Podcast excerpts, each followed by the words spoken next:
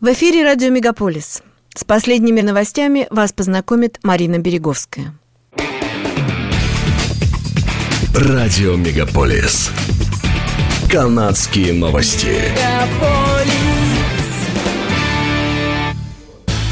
Катастрофические последствия урагана Фиона, который пронесся над канадским побережьем Атлантики, сильно усложнили жизнь обитателей Ньюфаундленда и Лабрадора, Новой Скоши и острова Принца Эдуарда.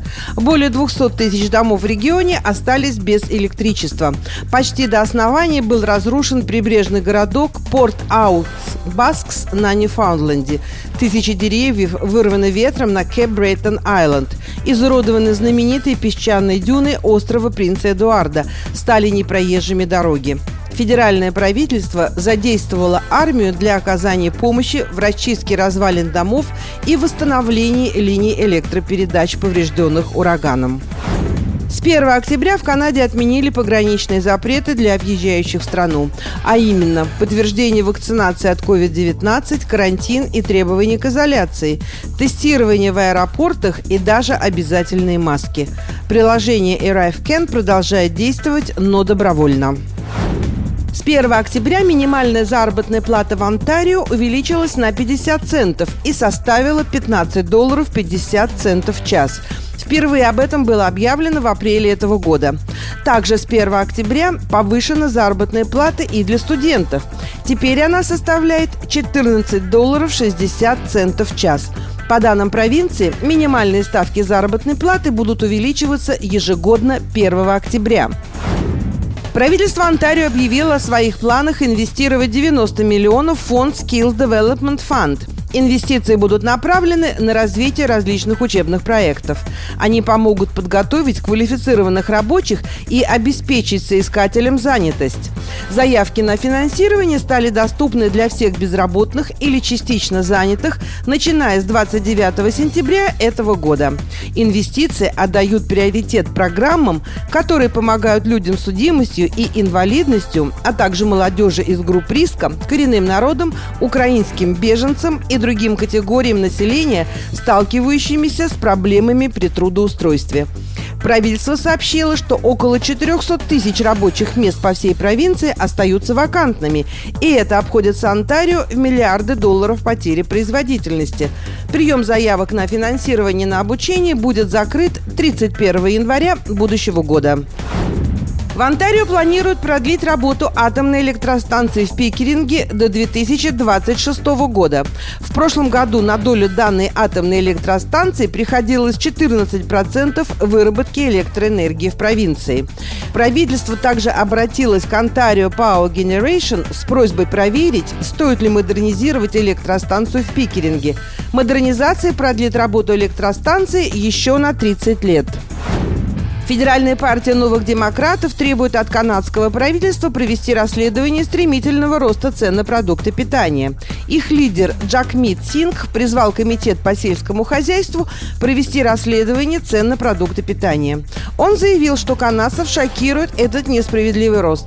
«Мы видим, что прибыли растут, а цены не снижаются», – сказал Сингх. «Нам ясно, что корпоративная жадность способствует инфляции. Это проблема».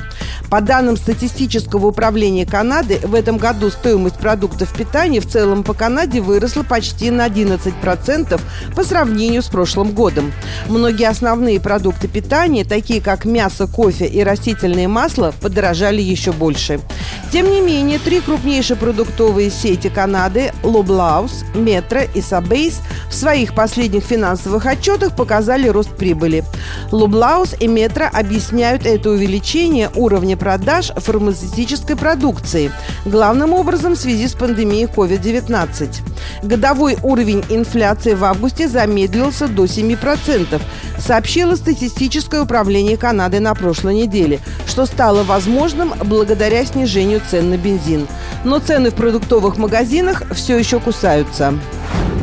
Все больше канадцев выходят на пенсию до того, как им исполнится 65 лет – Об этом говорится в исследовании, проведенном Канадским центром политических альтернатив. На пенсию вышло на 73 тысячи человек, что на 32% больше, чем годом ранее.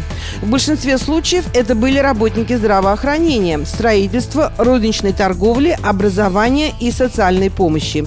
В исследовании говорится, что канадцы раньше выходят на пенсию из-за выгорания, стресса и трудностей, связанных с пандемией.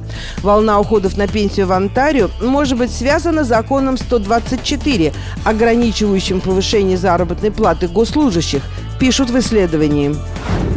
Многомесячное расследование деятельности организованной группы, участвующей в целом ряде преступлений, привело к аресту 20 человек и изъятию наркотиков на десятки миллионов долларов, сообщает полиция.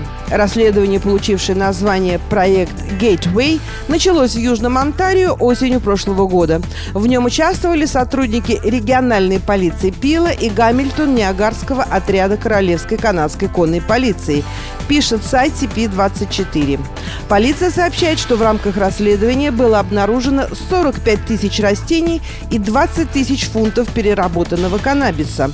Уличная стоимость этих наркотиков оценивается более чем в 62 миллиона долларов. По данным полиции, во время обысков 14 сентября было изъято также оружие, 6 угнанных автомобилей и 467 тысяч долларов наличными.